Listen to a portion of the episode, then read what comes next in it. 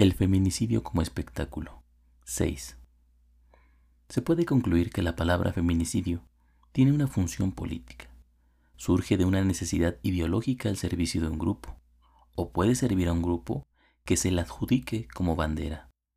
Promueve el miedo y la intolerancia, y se adhiere a la necesidad humana de excluir lo extraño y asegurarse en lo conocido. Como categoría social, estigmatiza y reduce un fenómeno complejo a una expresión mínima y que no lo representa. Exalta una de sus variantes, pero deja en la oscuridad a la miriada de formas que tiene la violencia humana.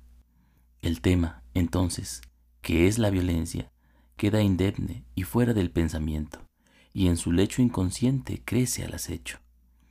Con la palabra en cuestión no se resuelve el clima de peligro, sino que se agrava, ya que el problema nunca ha sido la agresión contra un grupo, sino el papel de la agresión en el ámbito humano.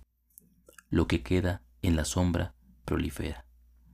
Como forma de identificación individual, segmenta la profundidad de la psique y se deslinda de sus formas negativas, indeseadas, creando fragmentación en el mismo sujeto.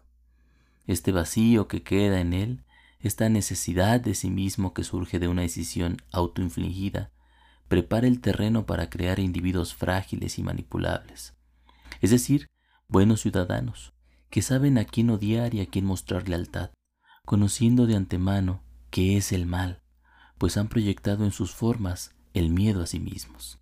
La muerte, la violación, la tortura, es la condición de esta psique separada de su lado oscuro, con el peligro constante de que la fantasía inconsciente se manifieste y reclame su preciada seguridad.